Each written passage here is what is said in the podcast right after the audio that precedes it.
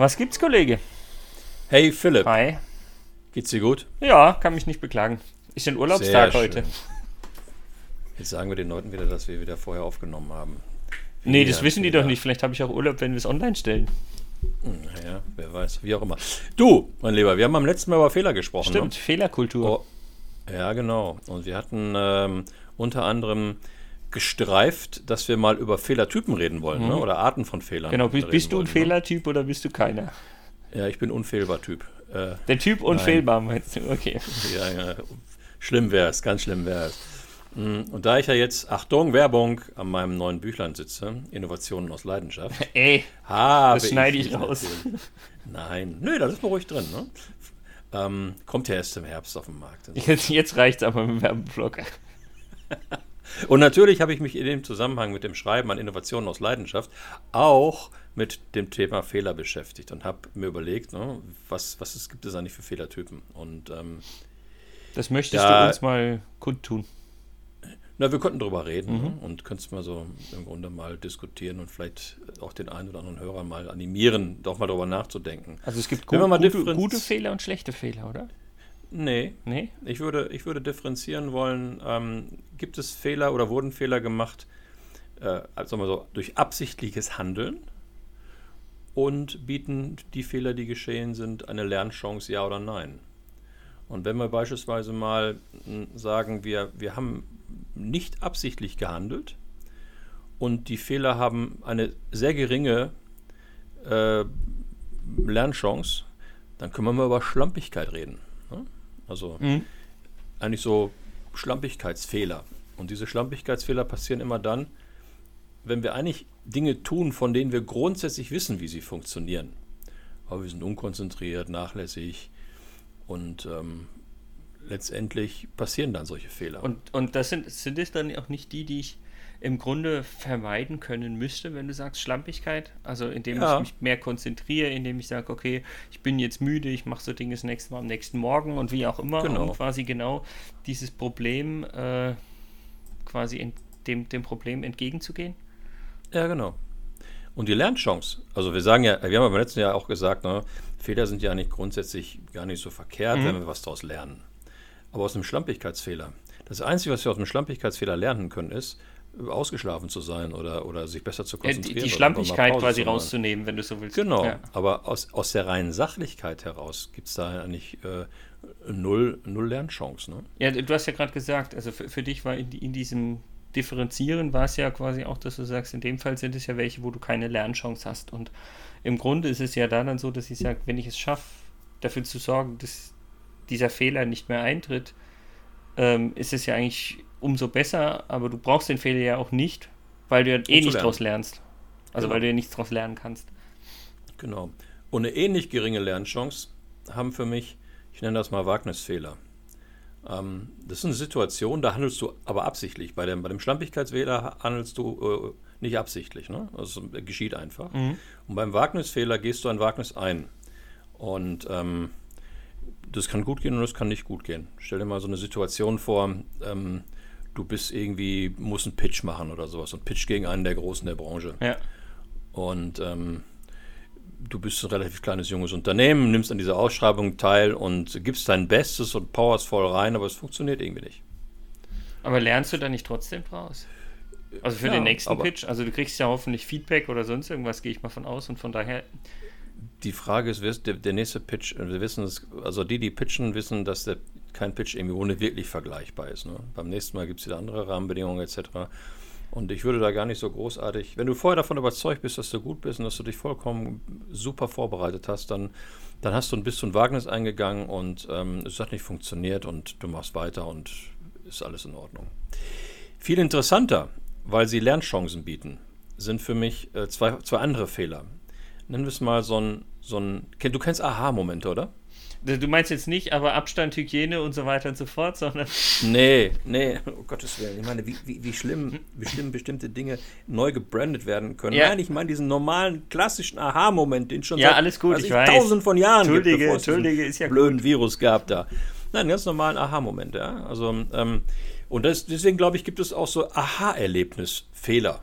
Mhm. Ja, da bist du auch mit einer geringen Absicht unterwegs. Also wieder ne, Handlungsabsicht relativ gering, aber das Leben beschert uns eben diese Aha-Momente. Mhm, das heißt ja auch Aha-Moment, nicht Aha-Fehler eigentlich. Also erstmal aus der Sicht. Ja, ja, genau. Aber was passiert, wenn in so einem Aha-Moment was schief geht? Dann haben wir nämlich so einen Aha-Erlebnisfehler. Und das sind dann Lernchancen, die dann entstehen, ähm, wenn wir etwas erreichen, was wir uns vorgenommen haben, aber dann feststellen, dass es ein Fehler war, dies zu tun. Mhm. Klassisches Beispiel, äh, kennen wir irgendwie alle, ne? Die Oma, die am Straßenrand steht, der tapfere Pfadfinder, der auf die Oma zustürzt, sie unterhakt, auf die andere Straßenseite rüberbringt und dann die Oma sagt, was soll ich hier? Ich stand auf der anderen Seite, um auf meinen Bus zu warten. Ja? Mhm. Oder, vielleicht ein bisschen weniger witzig, Ziele, ne? Werden ja in Unternehmen immer schön, wenn sie, wenn die Leute im Seminar waren, dann haben sie dann planen sie ihre Stile smart. Natürlich. Also ne, logisch. Ist Blödsinn. Weil, wenn wir smart geplant haben, haben wir nie drauf geschaut, was möglicherweise schlechter wird, wenn wir unser Ziel erreichen. Also so eine Art von Ökologie-Check, den haben wir nie gemacht. Mhm. Eigentlich müssten wir, wenn du schon bei deinen Wortkonstruktionen mit AHA sind, müssten wir eigentlich auf Smart Ö sagen, also ein Ökologie-Check dahinter. Smart Aber Smart Ö klingt nicht gut. Smart Ö, so die, die schwedische Variante von Smart. Kann, kannst du jetzt bei Ikea kaufen. Sind wir Smart Ö unterwegs. Also das Ö für den Öko Ökologie-Check hinten dran, zu schauen, was wird schlechter, wenn ich mein Ziel erreiche. Weil dann habe ich möglicherweise trotz allem, trotz allem Handelns, ähm, habe ich vielleicht irgendwie einen Fehler gemacht. Aber das Schönste an den Fehlern, wenn wir es mal so sagen wollen, sind Wachstumsfehler. Bewusstes Handeln, hohe Lernchance. Und sie passieren nämlich immer dann, wenn wir daran arbeiten, unsere Fähigkeiten und Kompetenzen zu erweitern. Also wenn wir sozusagen wachsen wollen. Wenn wir uns in einer Veränderungssituation befinden oder an irgendwas, an irgendwas Neuem arbeiten. Ja, und diese Art von Fehler haben die, haben die letztendlich auch die größte Bedeutung für Innovationsprozesse oder für, für, für Change-Prozesse. Ja, wir versuchen da nicht bewusst Fehler zu machen oder wissentlich irgendwas falsch zu machen, aber wir versuchen etwas zu tun, was über das hinausgeht, was wir bereits beherrschen. Mhm. Und dann machen wir logischerweise auch mal einen Fehler. Und der ist, glaube ich, völlig in Ordnung. Und wenn wir so differenzieren nach Fehlern und uns überlegen, ne, absichtliches Handeln ja und nein, Lernchance hoch oder niedrig, dann finde ich, sollten wir relativ unentspannt mit dem Thema Schlampigkeitsfehler umgehen, weil das sollte eigentlich nicht passieren. Ja. Ähm, aber sehr entspannt mit dem Thema Wagnis, äh, Wachstumsfehler umgehen. Ne? Also was Neues wagen, über, über sich hinauswachsen, klassisch die Komfortzone verlassen. Und ich glaube, diese Fehler sind die Fehler, über die wir eigentlich sprechen, wenn wir in der, in der, ähm, in der Fehlerkultur unterwegs sind und ähm, über gute Fehler reden. Ja, bin ich. Was ich jetzt noch nicht im Zusammenhang mit dem Buch ähm, Innovation aus Leidenschaft